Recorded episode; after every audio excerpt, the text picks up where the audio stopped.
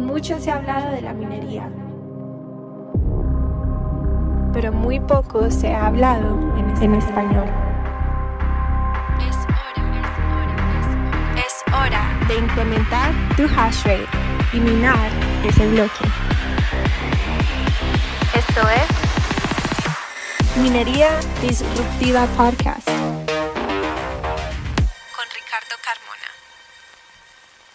¿Qué tal amigos? Estoy muy contento el día de hoy porque este episodio es traído a ustedes gracias a Luxor Technologies, que más allá de ser un pool de minería que está presentando un enorme crecimiento a nivel global, justamente le están prestando muchísima atención al desarrollo de Latinoamérica, acompañando a los mineros, acompañando el desarrollo de las granjas en Latinoamérica.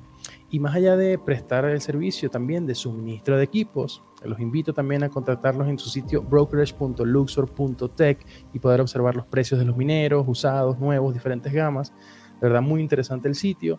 Les recomiendo que contacten al equipo que está en el desarrollo de negocios. Te pueden prestar servicios de agentes si vas a importar una gran cantidad de equipos para que todos los equipos vengan perfectamente probados, te pueden ayudar con infraestructura si falta alguno de los equipamientos o periféricos para equipar tu granja, o si al contrario solamente necesitas eh, asesoría, consejos de cómo desarrollar tu granja a mediana y a gran escala, búscalos a ellos, Luxor Technologies, justamente les dejo el link aquí abajo. Y también este episodio es traído a ustedes gracias a Be Encrypto. Be Encrypto es un portal muy nuevo y muy reciente de noticias de la industria y de verdad con un enfoque muy especial en la educación. Entonces vale la pena darle un vistazo. El resumen de este episodio lo van a encontrar en la plataforma de Be in Crypto. Así que sin más preámbulos, les invito a disfrutar de este episodio. Amigos de Noticias, buenas noches. Soy Jesús Herrera. Bienvenidos a otra entrevista. En esta oportunidad vamos a conversar con Ricardo Carmón, el minero de Bitcoin en México. Conversaremos un poco sobre la rentabilidad se sabe que, bueno, México es uno de los países con gran presencia de esta actividad en Latinoamérica, en gran parte del país. Bueno, Ricardo, muchas gracias por estar de nuevo con Crypto Noticias. Gracias a ti, Jesús. De verdad un gusto compartir eh, con ustedes y nada, contarles un poquito de, de lo que he podido apreciar del panorama justo de la minería, que es el tópico que nos atañe el día de hoy. Un gusto para, estar, para mí estar acá.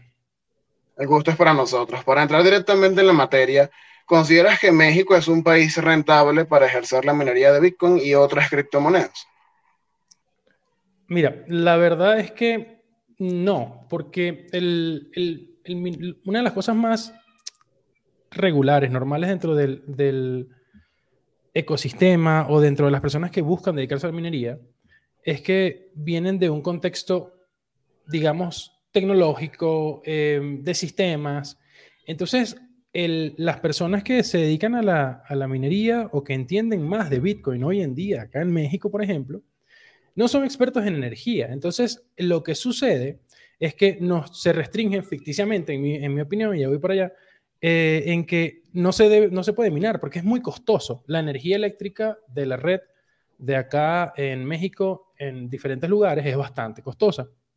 Entonces, y de hecho, mucho más costoso que, que varios de otros, otros países. Es decir, hay un costo promedio para, para, la minería o para los negocios.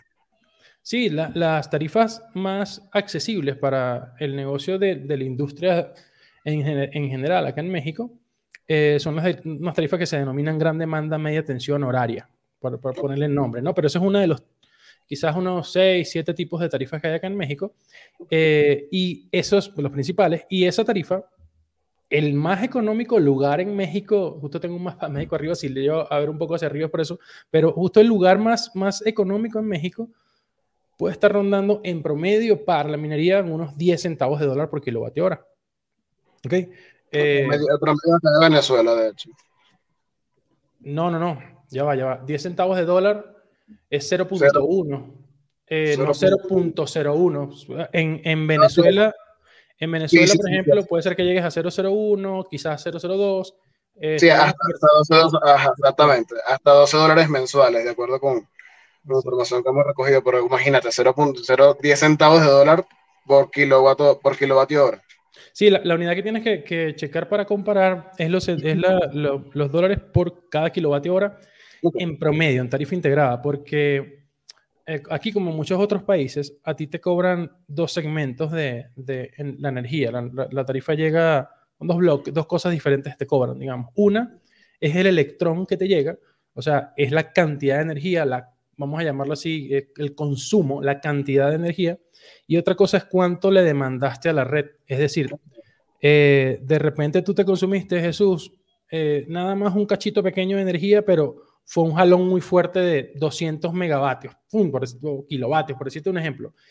Entonces la energía te va a decir, ah, bueno, en energía te costó muy poquito, pero como tú marcaste un jalón muy fuerte, yo te cobro más de en ese segundo concepto. Lo que yo te estoy hablando, igual para que, que lo tengas muy en cuenta, son las tarifas eh, integrales, digamos, todo el conglomerado de lo que puede ser una tarifa de una, de una granja de minería dividido entre el número de kilovatios y eso más o menos da unos 10 eh, centavos de dólar, 0.1 dólar por kilovatio hora, que se compara, digamos, con eh, quizás como, estoy hablando allá con gente en, en, en, Argentina y me parece que están cerca de los 2 punto tanto centavos, o sea, 0.02.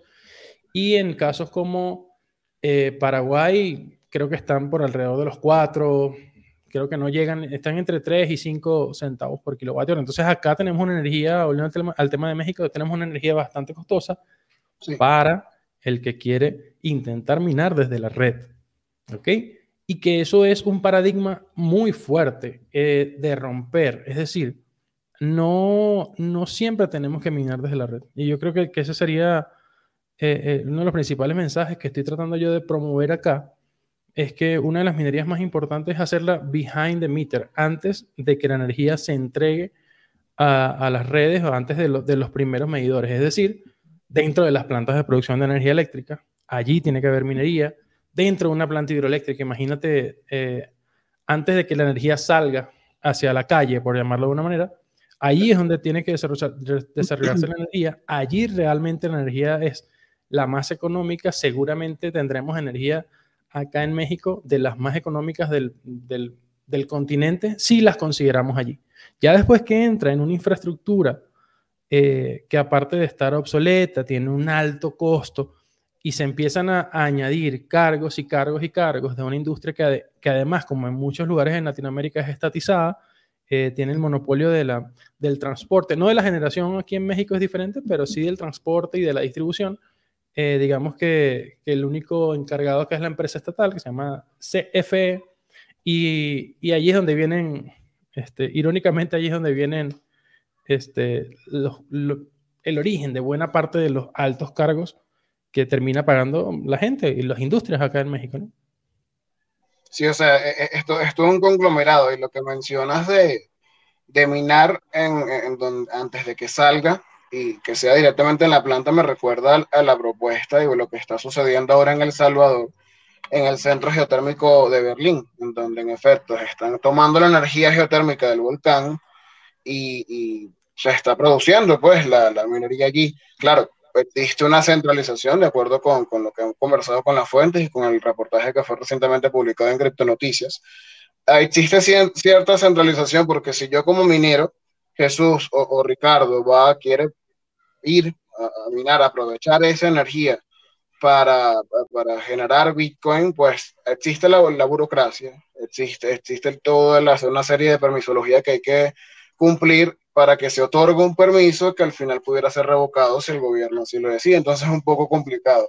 Pero la idea, la idea es buena, ¿no? Porque se, se aprovecha la energía desde su origen para producir, pues, para generar la, la criptomoneda. Entiéndase Bitcoin, entienda cualquier otra que, que pueda minarse con prueba de trabajo. Ahora, ¿en México se está utilizando energía renovable o se sigue utilizando los, los combustibles fósiles para la producción de la, de la energía eléctrica? No, aquí más alrededor del 35-39% de la energía que se, que se utiliza acá en México es de fuentes eh, limpias.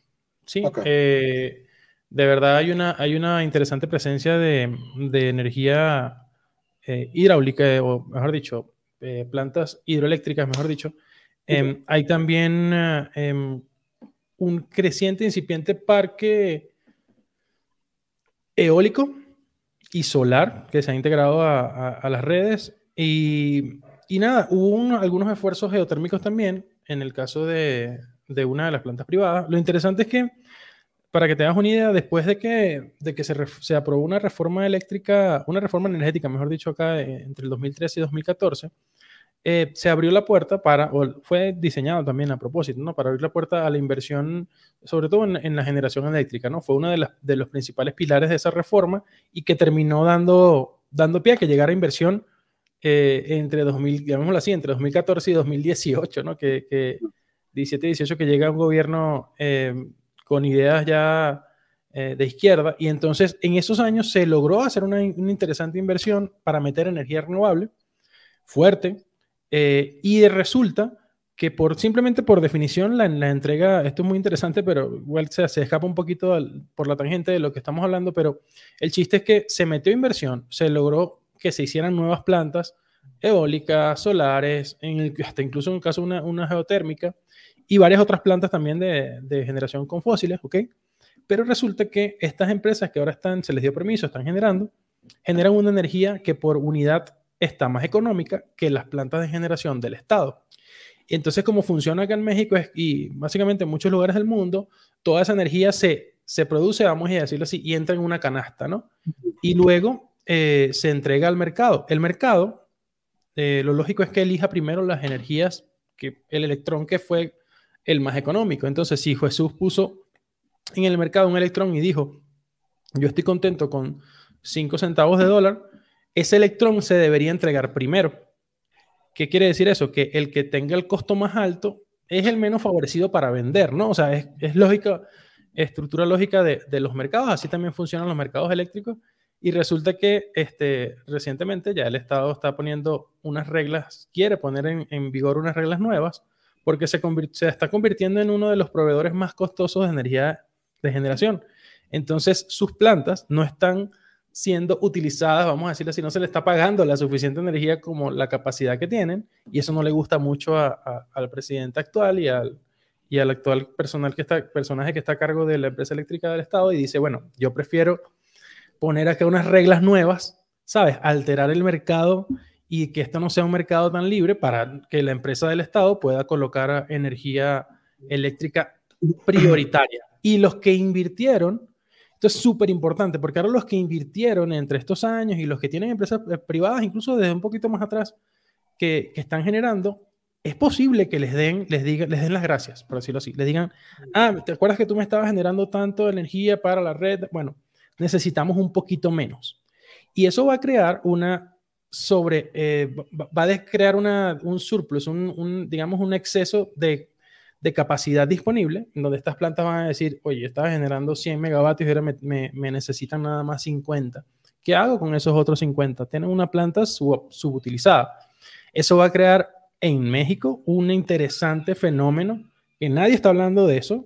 Estamos todavía, eh, o sea, este es uno de estos, de estos fenómenos que va a ocurrir, que va a detonar la minería a escala, que es lo interesante, pero todavía nadie lo entiende, todavía nadie lo sabe, todavía es como hablar de, del fenómeno de la minería con gas eh, de venteo y de quema en Texas en el 2015, todo, 16, todo, o sea, algunos, algunas personas entendían que eso iba a suceder, pero nadie lo entendía, hasta que lo ves y ocurriendo, eso va, eso va a pasar. Entonces muchas plantas de generación acá en México van a empezar a, a la energía porque el Estado está manipulando el mercado y van a terminar viendo fuertemente hacia Bitcoin, porque fuertemente digo porque aunque una empresa mine este, 50 megas, ya se convierte este, en uno de los principales actores acá en Latinoamérica y, y aquí hay plantas de generación de muchísimo más.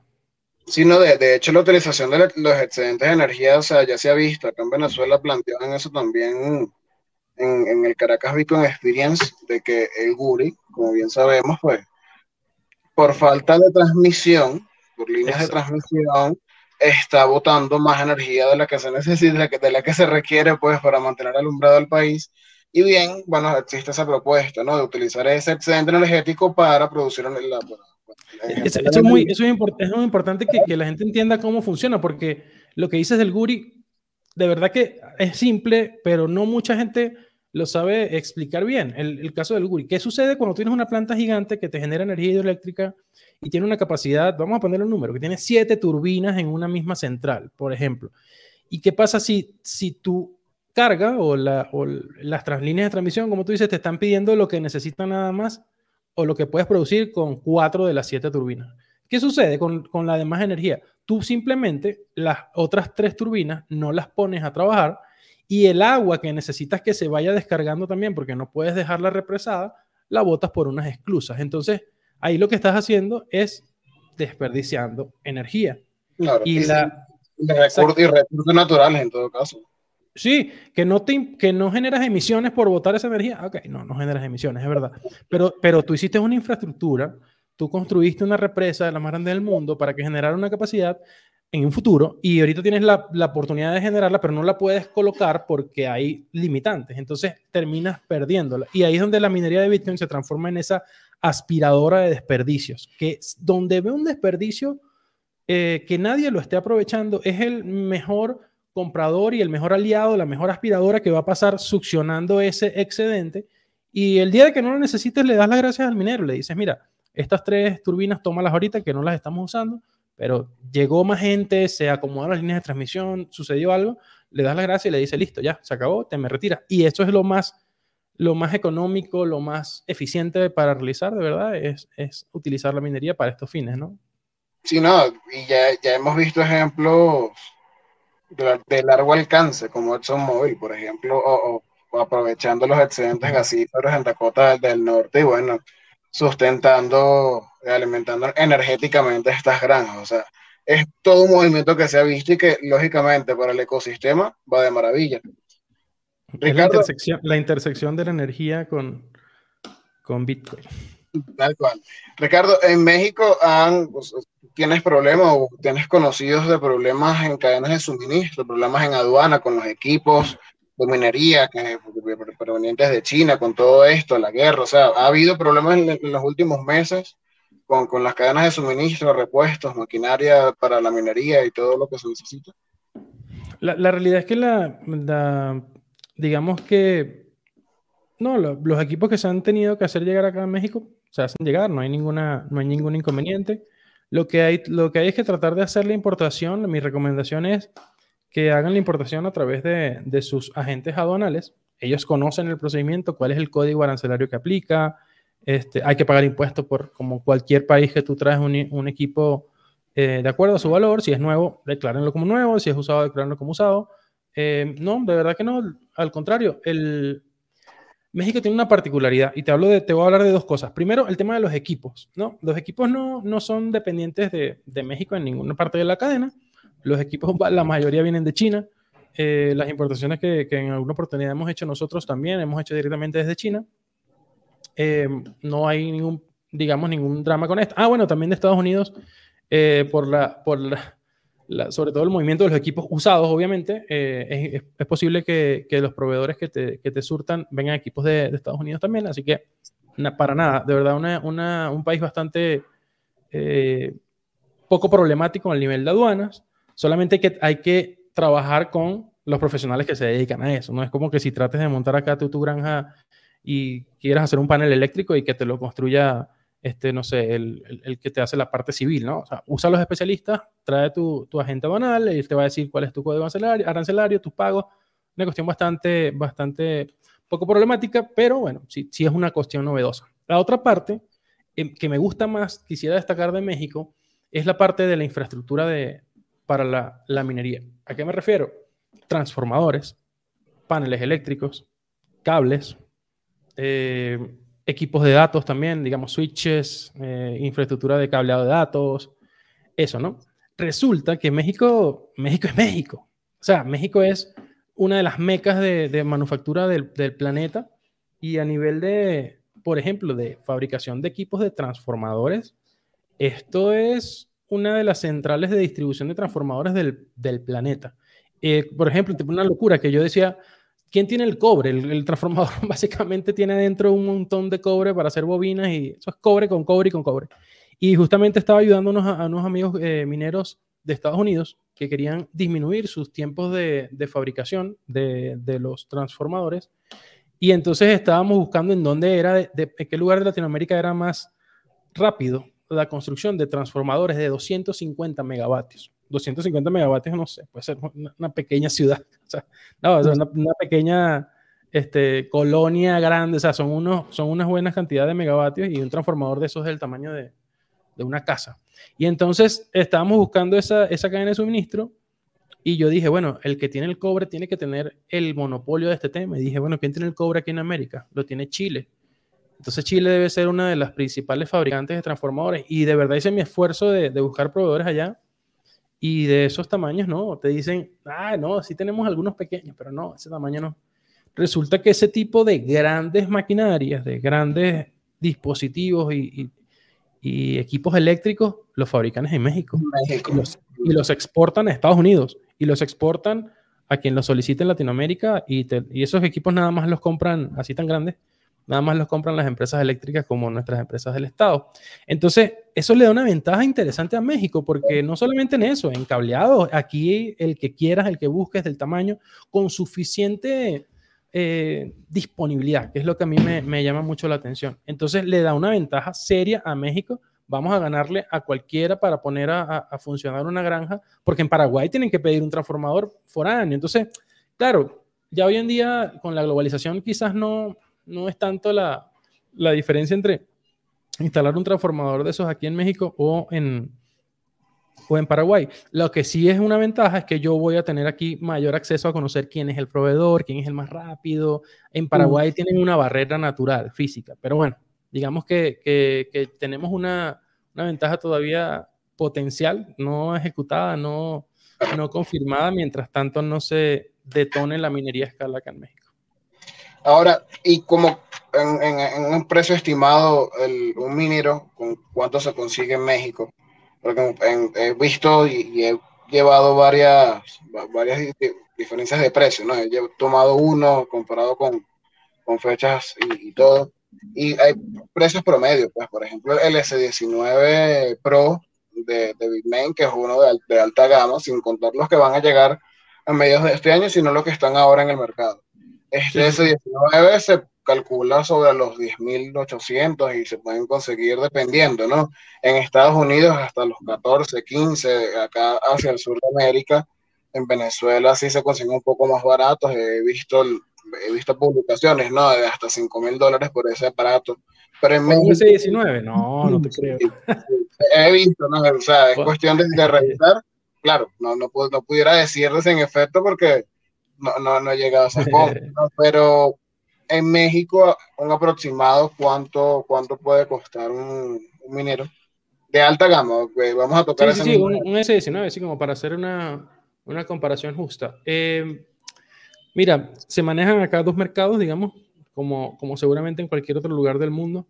Un S19, digamos que puesto ya en México, casi, casi nuevo, digamos, pero ya en México individual tipo retail, llamémoslo, llamémoslo retail y, al mayor, ¿no? Este, y el tipo retail no te debe bajar de 12 mil dólares. Digamos que está a precio internacional, es lo, lo normal, 11, 12 mil dólares en precio retail. Este, ahora cuando, cuando compramos al mayor, digamos que tenemos, tenemos acceso a, a los precios de, tenemos acceso a los precios internacionales, ¿no? Y, y, eso está muy, muy variable, pero te pudiera decir que un S19 al precio de mayor está por debajo de los 10 mil dólares. O sea, ya, ya, hoy en día está entre, entre 8 y 9. Eh, sí, con, con, toda seguridad. Claro, estamos hablando de ya cuando accedemos a, digamos, a más de 10, a más de 100.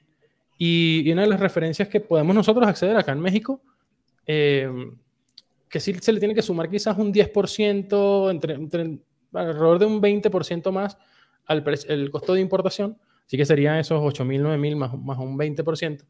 Eh, pero tenemos acceso a esos precios internacionales. Los precios internacionales que te, te recomendaría que pudieras observar, igual allí un buen monitor, es un buen monitor, porque esta empresa, por ejemplo, Luxor te las coloca, te coloca el equipo en el país que necesites de, de, de Latinoamérica, por ejemplo, o de Estados Unidos, en cualquier lugar. Esta página se llama Brokerage, te la, te la puedo colocar. Se llama brokerage.luxor.tech este, está muy buena porque tiene precios, referencias de precios que los van actualizando, por supuesto, eh, con, con precios de usados, nuevos, Y como tú, justamente como lo estás buscando. Entonces, ese, ese podría ser un buen barómetro. Y digamos que ese sería el precio al que yo compraría y que yo usaría para comprar equipos acá en México. Serían los índices que aparecen allí en, en brokerage.luxor.tech. Incluso si, si hacemos una búsqueda muy rápida, podemos ver ahorita un, un S19 nuevo.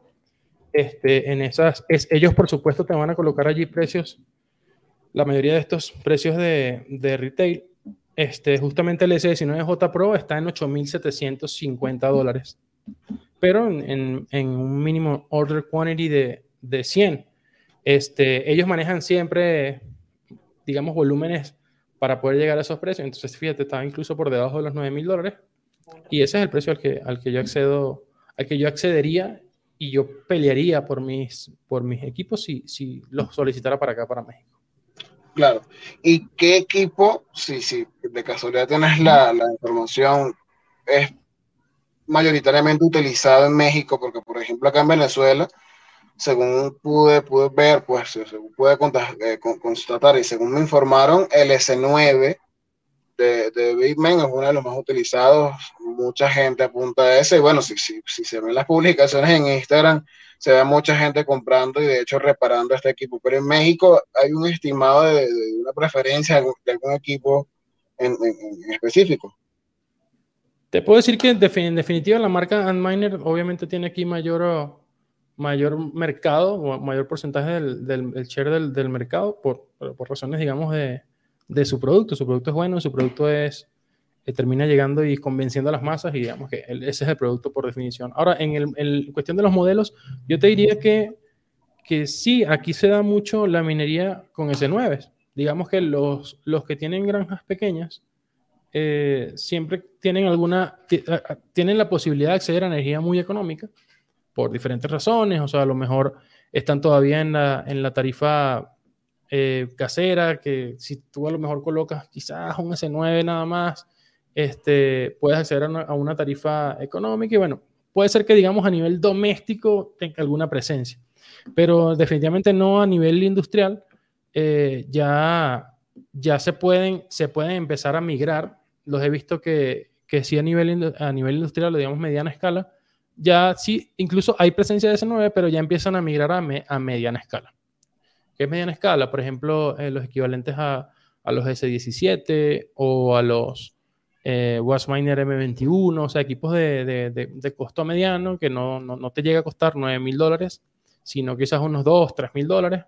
Esos equipos de, para las granjas de mediana escala los he visto, pero ya, ya es raro porque aquí ya, ya, se, ya se, ha, se ha convencido la gente de que el costo eléctrico es tan alto que ya estos equipos hay que, hay que cambiarlos, ¿no? Entonces, si logras ver incluso gamas, eh, digamos, granjas pequeñas y medianas que ya funcionan con 15 S19, por ejemplo. Eso es una, una de las granjas de, uno de los amigos que tenemos acá.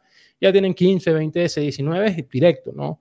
No andan eh, intentando o iterando con, con, otros equipos de menor gama porque ya entienden que e, ellos no están dentro de una planta de generación o no tienen acceso a energía realmente eh, de la económica. Entonces, como se están conectando a la red a 10 pesos o a 10 centavos de dólar, perdón, eh, tienen que jalar con un equipo mucho más poderoso.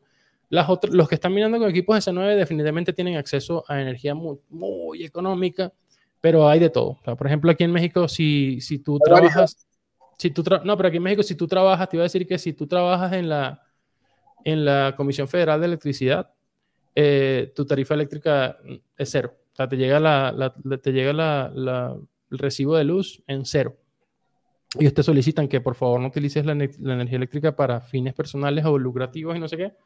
Pero bueno, ya queda de parte de cada quien no decidir qué hace. eso puede ser una, una, una oportunidad para alguien para minar, que no debería hacerlo, de verdad no están diseñadas las redes eléctricas para, para soportar eso, sobre todo cuando tú tienes la intención de seguir creciendo granjas. Eh, pero seguramente hay gente, y sobre todo pequeños entusiastas, digamos, tratando de, de, minar y empiezan con sus equipos S9, que todavía tienen todavía tienen vida, pero no en las redes eléctricas de, de, las tarifas industriales de México. Queda súper claro. ¿Cuánto se puede gastar en términos operativos minando Bitcoin en México? Estamos hablando de Internet, de electricidad, de los equipos, o sea, un estimado, ¿cuánto es la inversión mensual que se necesita en México para poder minar. Pero dijiste inversión, eh, pero al, principio me estabas hablando, al principio me estabas hablando era de costos. tus costos operativos por mensualmente, ¿cuánto es en promedio? Mira, dejando la energía, digamos hablando de salarios, licencias, electricidad, yo, yo lo pondría alrededor de 3 centavos por kilovatio hora. Entonces, eh, ahí sí tendríamos que hacer un ejercicio de más o menos qué tamaño la granja y más o menos pudiéramos definirle un, un, costo, ¿no?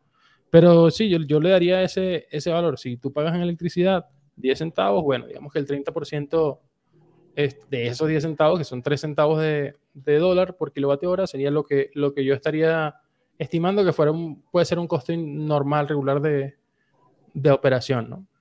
Y en tema internet, o sea, ¿cómo, cómo solucionas el tema de internet? Estás conectado a, una, una, una, operadora, pero, o sea, tiene costos muy altos, costos muy bajos. No, los servicios acá de, de internet en, en, México son muy, muy, muy económicos. O sea, si tienes acceso a, a estar en una zona residencial, normal o industrial regular, este, nada, los costos de internet te pueden costar ah, quizás empezar en unos 25 dólares eh, y cuando se te pone la cosa muy rara y tienes que pagar a lo mejor un internet eh, dedicado, que tu empresa de, eh, de, internet, su proveedor venga y te ponga una antena especial para ti, a lo mejor te cuesta, no sé, unos, ¿qué te puedo decir? 100 dólares al mes.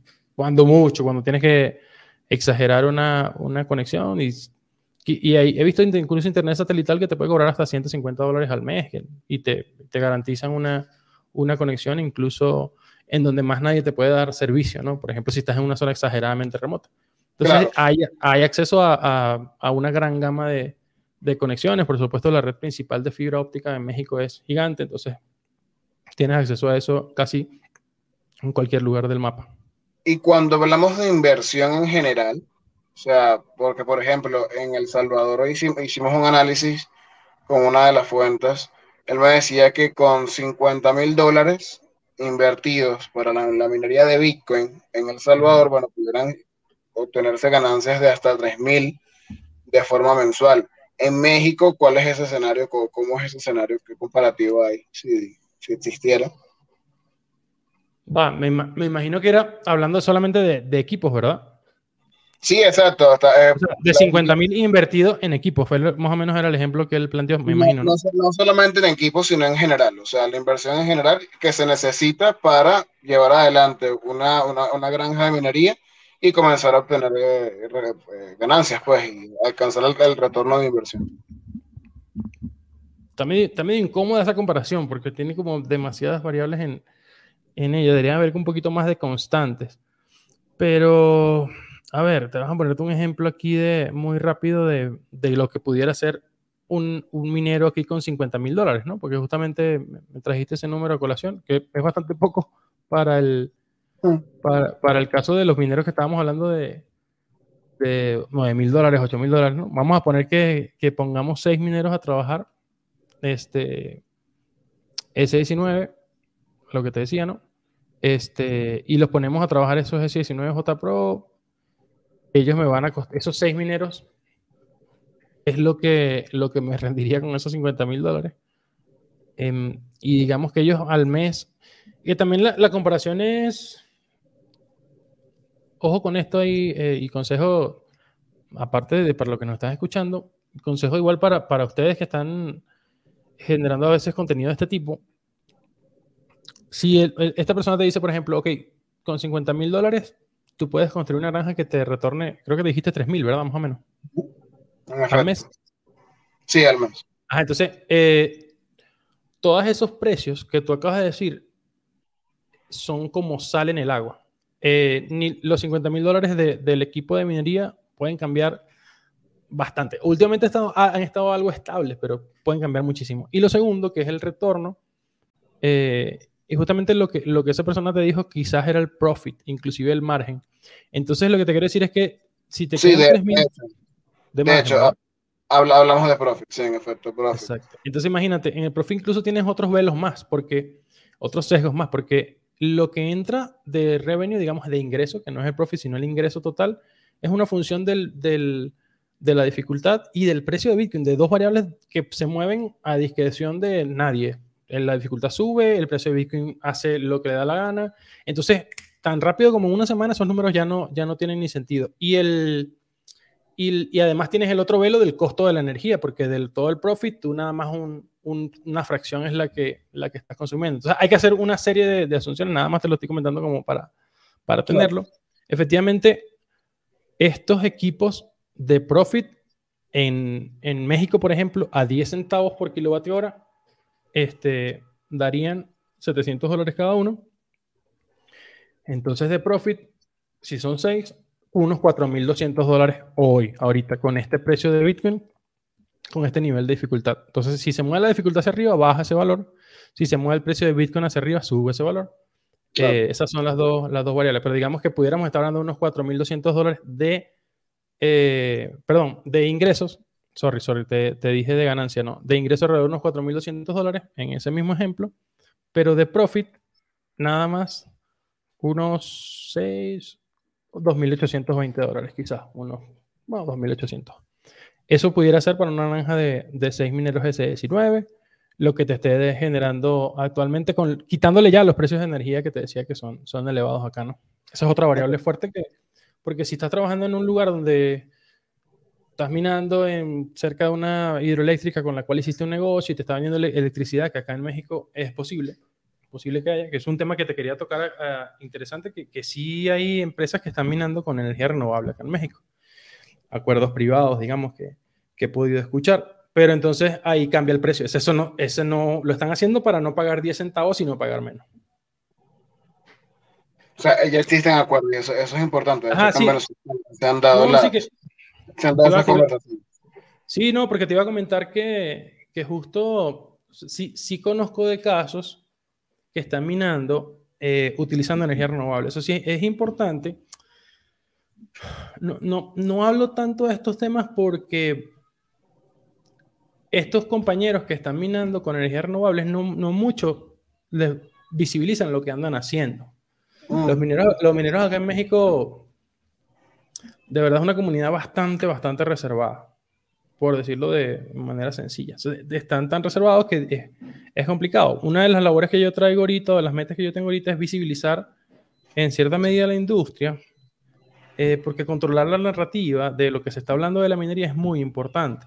Entonces, eh, tener una historia de lo que está sucediendo acá y entender cómo está el consumo energético, por qué se consume esta cantidad de energía, por qué no otra, eh, es para mí muy relevante, es lo que le va a dar garantía al negocio futuro. Más bien quedarse escondido, no me busquen, no me pregunten, yo estoy minando con energía renovable, pero no, me, no, no quiero hablar con nadie, es contraproducente, no, te, no deja que se proyecte el negocio a largo plazo y bueno, un poco de las cosas que, que traigo yo en mente. Entonces, lo que te, a donde quería llegar era que sí, efectivamente, este, hay hay granjeros o mineros, mejor dicho, que están minando con granjas cercanas a producciones de energía eólica, a centros de fotovoltaicos con energía solar, sí lo están haciendo, eh, aprovechando sobre todo esos excedentes que, generan estas energías y que por su intermitencia no siempre se puede aprovechar, es decir, ellos tienen que tener conexión a las, a las, eólicas, pero también están conectados a la red eh, de transmisión normal para proveerse, por supuesto, en esos momentos en que lo necesiten, pero eh, sí se pueden comer esos excedentes. Entonces, andan, si andan haciéndolo y, y, esa es energía mucho más económica, por las dos razones. La estás tomando directamente de la fuente y aparte tomas la energía que por definición es más económica. Eh, no es un secreto que, que cada electrón de, de, energía fotovoltaica y solar eh, y eólica, perdón, es bastante más económica que generarla por energía fósil. Eh, tiene sus desventajas con la intermitencia, que no son, no son fáciles. Entonces, digamos que puedes ganarte una energía más barata, pero que no llega a todas las 24 horas del día. Claro, sí, no, no, no, no demasiado bueno para ser verdad, como lo dicen. Sí, siempre hay un sacrificio con el tema de la energía. Y Ricardo, en términos de reparación de equipos o mantenimiento, ¿cuánto se gasta en promedio? Eso es importante por la comparación ¿no? que busco hacer tienes con quién preparar tus equipos, tu propia empresa tiene, tiene su, servicio técnico, por ejemplo, que ya es, algo que ya ya he visto, acá en Venezuela hay mucho de eso, ¿no? Muchas empresas se dedican a la minería y tienen su propio equipo de servicio técnico, por lo que no dependen de un tercero para eso. Sí, digamos que ese es, el, ese es uno de los principales falencias que yo le veo ahorita a México en, los actuales momentos. La, el, y que le admiro muchísimo a Venezuela, que lo, lo, lo, coloco siempre en la conversación con respecto al tema del servicio.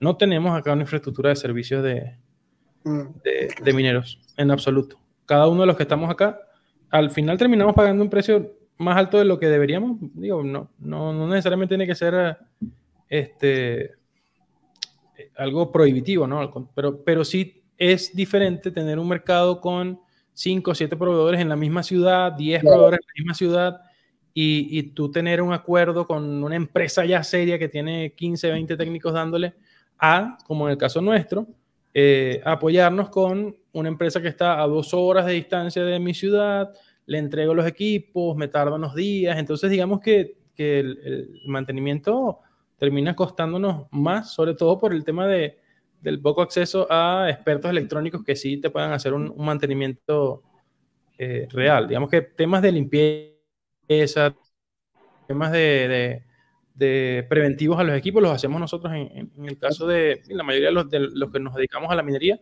pero los temas de, de ya reparaciones mayores, digamos, eh, si hay fallas en chips, en soldaduras ya más profundas, eh, no hay muchos expertos acá. Entonces es, es, un momento muy interesante sobre todo para, ¿por qué no importar todo el talento que necesitemos?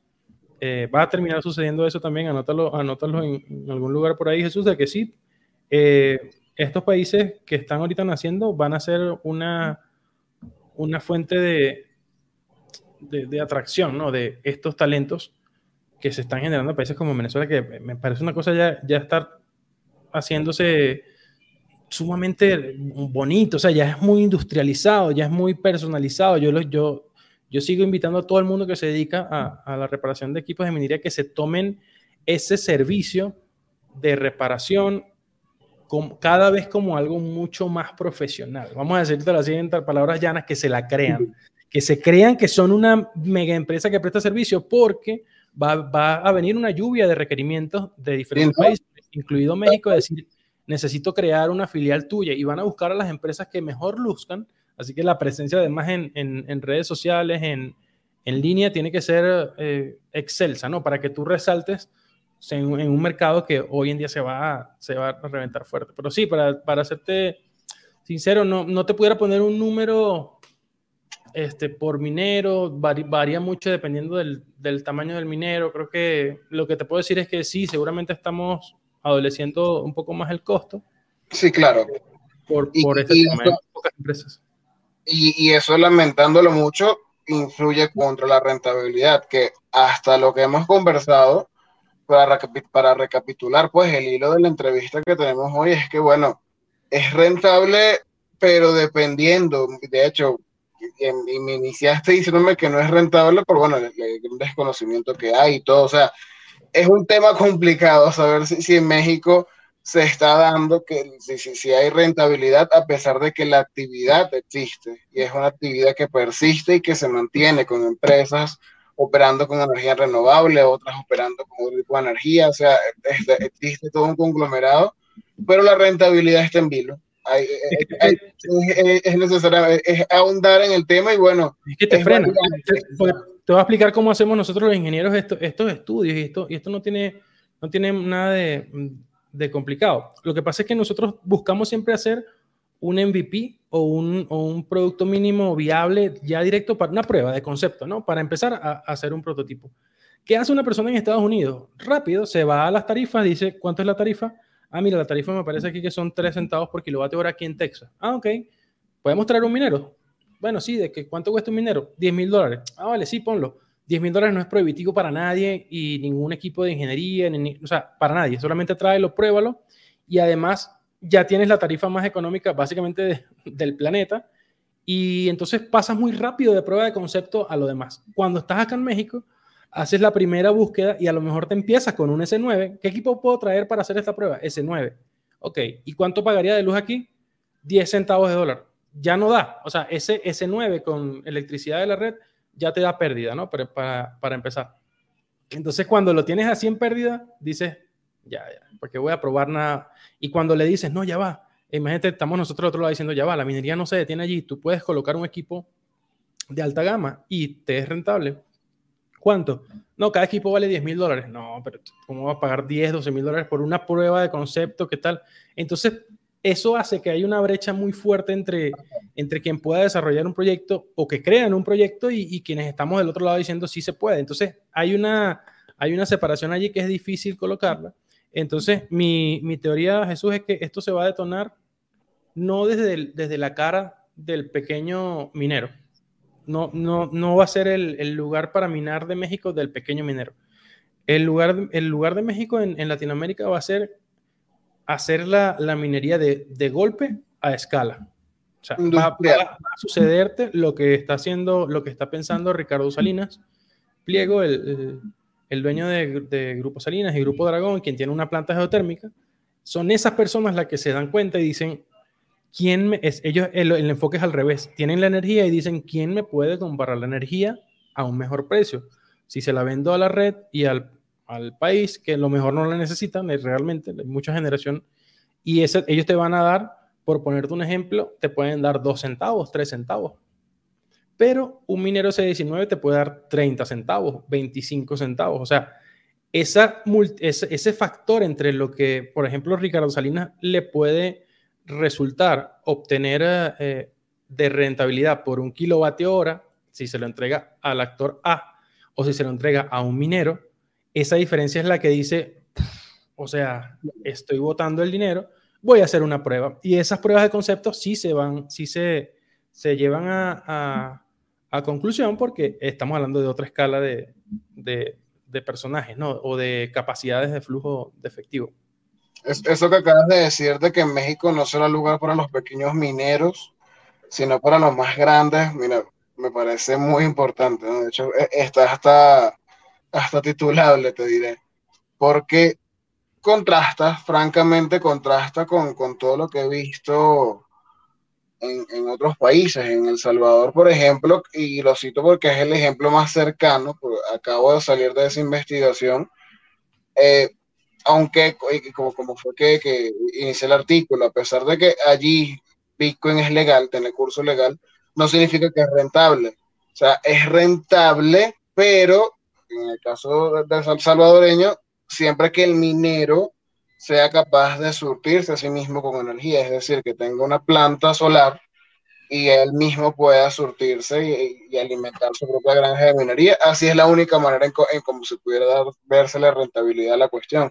Acá en México, todo apunta a que el pequeño minero no va a existir en el futuro, cercano si se quiere, sino que quizás para eh, sonar un poquito menos menos dramático, pudiera ser más real decir que, que, no va a ser predominante. O sea, el dominio de la minería en México va, va a estar, a diferencia, por ejemplo, de Venezuela.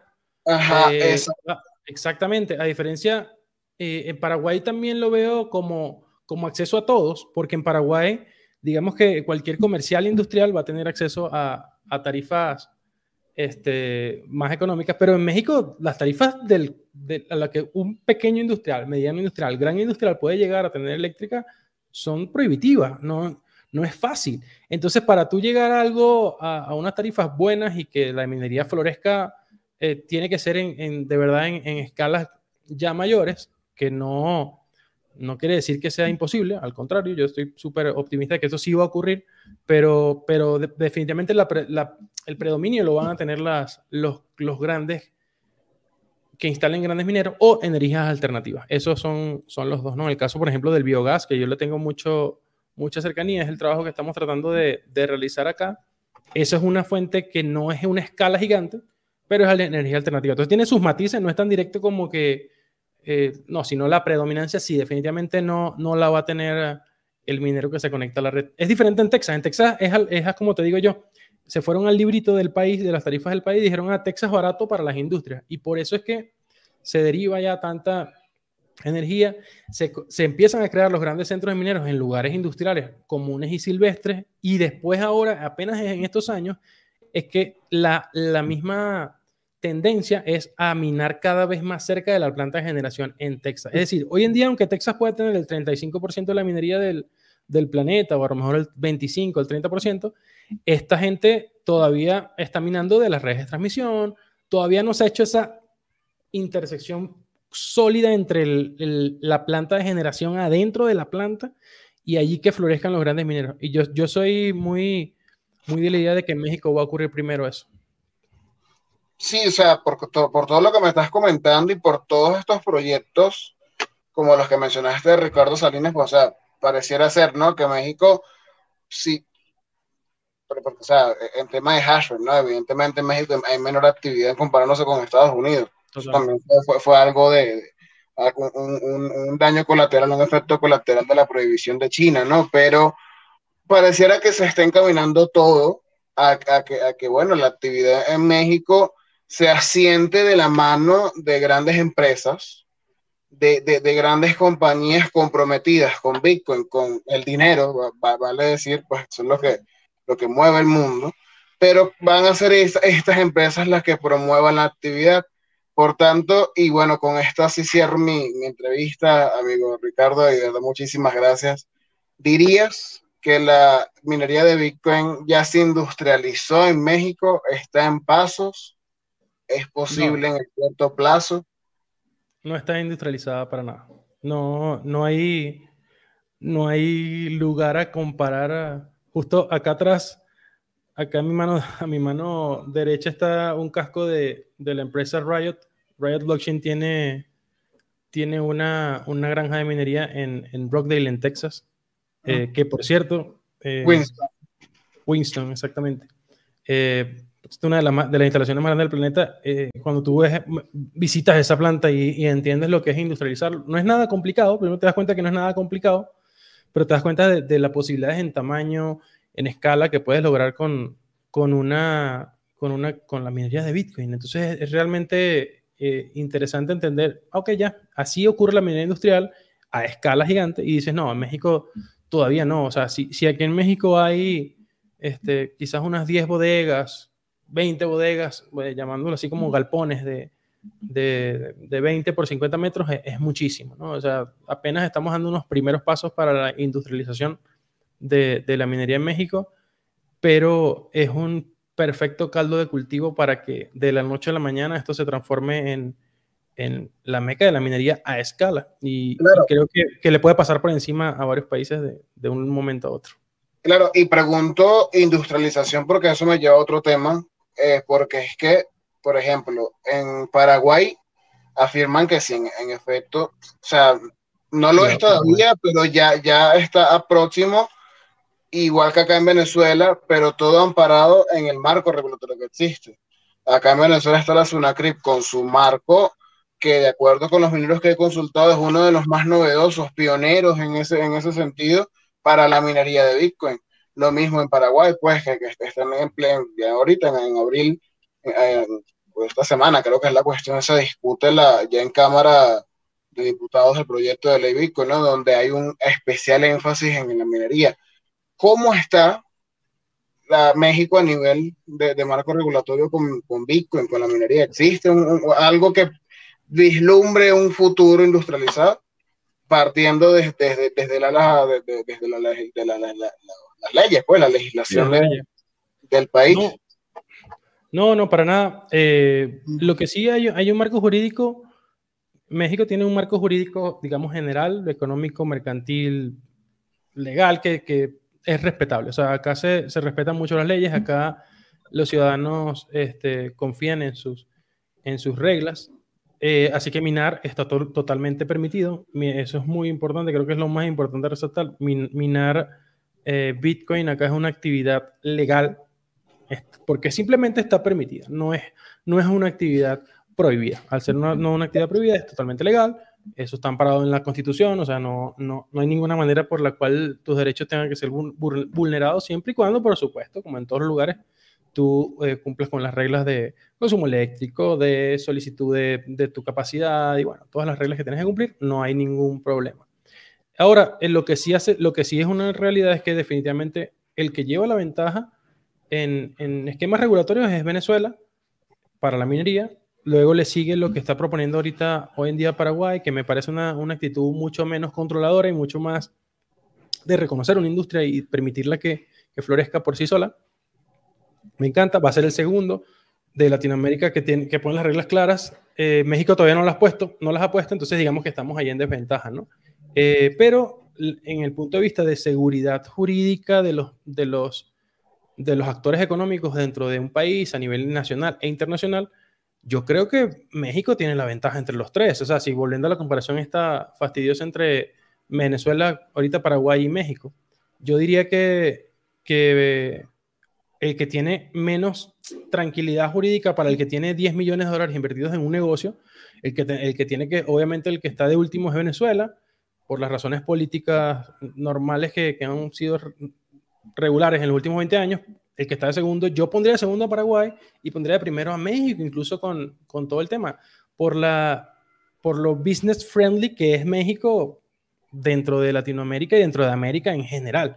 Digamos que, yo siento, yo siento un inversionista mucho más, independientemente del negocio, no sea, no sea si un inversionista quiere poner 100 millones de dólares en un negocio y le dicen rápido, ¿prefieres México o Paraguay? Va, va a preferir México.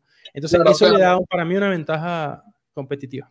Básicamente, entonces, en México, a pesar de que no existe un marco regulatorio para la minería de Bitcoin o para el ecosistema en sí, realmente no, no, tiene tanta relevancia por lo que acabas de decir, pues, eh, eh, business, friendly con todo el mundo y, esa capacidad que tiene México, entonces no resulta una barrera que no exista e, ese marco, más bien es, indiferente ante las miles de bondades pues, que tiene México como un país, sí, de, de negocios, porque históricamente es así. Y, mi meta y la de algunos mineros acá es, de verdad, en, en mi opinión, yo siento que nosotros no podemos escapar de la regulación. Y esto te, te lo dejo como reflexión y igual también como para ir cerrando. Eh, una cosa es que nosotros pensemos, y, en mi caso muy particular, soy muy de la idea de que a Bitcoin no lo puedes regular. Todos lo entendemos, ¿por qué no lo podemos regular? ¿Verdad que no? O sea, es, muy sencillo entender que Bitcoin no, no te va a hacer caso a lo que digan las leyes o a lo que escribas tú en algún lugar. Pero la minería de Bitcoin es algo totalmente diferente. La minería de Bitcoin es lo que trae Bitcoin a la tierra. Es algo que está utilizando recursos, es algo que está utilizando espacio físico y al final tiene que ser regulado. O sea, no es porque queramos, es porque, bueno, de los 200 y tantos estados que hay en el planeta, todos tienen leyes para industria petrolera, para industria del, gas, para industria eléctrica, para industria automotriz, todos hay un segmento de leyes. Yo lo que siento, Jesús, es que sí, tenemos que picar adelante. Eh, ahorita en México no es que yo esté eh, incómodo porque me está picando el cuerpo porque quiero una regulación. No, pero sí me, me, me, inspira mucho y quiero traer a la mesa a que veamos el caso de Paraguay, cómo hay, una ley para, cómo hay una ley para reconocer la industria y para promover la industria, para protegerla. Entonces se convierte en una de esas pocas leyes que todavía hay que protegen y reconocen cosas en vez de limitar, regular, e, extraer valor o sacarle.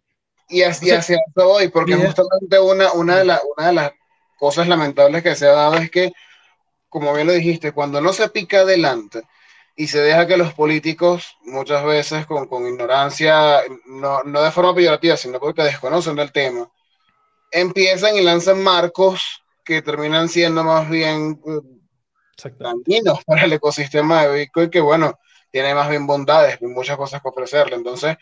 Ah, porque eh, vale la pena destacar eso. Los mineros pagan impuestos y bastante. O sea, son de las empresas que más rápido, primero te van a consumir una cantidad de, electricidad interesante que a las empresas eléctricas, inclusive la de México, le gustaría con toda seguridad, le gustaría entregar más energía de la que están entregando ahorita. De hecho, es una de las cosas que quieren ellos, tratar de hacerla más rentable. Así que vender más energía es uno de los puntos. Y además pagan impuestos, porque no, donde se siembra un negocio de esto, te va a tener que reportar una ganancia y, y tú la vas a poder auditar como Estado. Así que pregúntale a, los senadores de allá de Texas, pregúntale a los gobernadores allá en Texas si no están felices que llegaron esta gente con una cantidad de dinero a ponerla encima de los estados y a pagar sus impuestos, como debe ser. Sí, en, efecto, o sea, y no queda más algo que, para concluir, pues, que falta mucho y que tenemos un futuro bien bonito cuando hablamos de la minería, que bueno, al final es, si se quiere, la columna, la columna vertebral de lo que es todo el ecosistema de Bitcoin, es, la vida propia de Bitcoin. Somos, somos, el, contratista de seguridad, Jesús. No, no, no, no, no, no nos des tanta, tanta importancia. Eh, los mineros de Bitcoin solamente son, son una empresa, una gran empresa de, de seguridad que te está cuidando el centro comercial, ¿no? donde se están llevando todas las actividades que, que, que más nos interesa desarrollar, pero somos el, somos el, el mall cop que está allí. Mientras más, más robusta sea esa industria, menos posibilidades hay de que, de que esto se dañe. Así que nada, es un negocio industrial, hay una simple transacción financiera y no hay más nada de eso.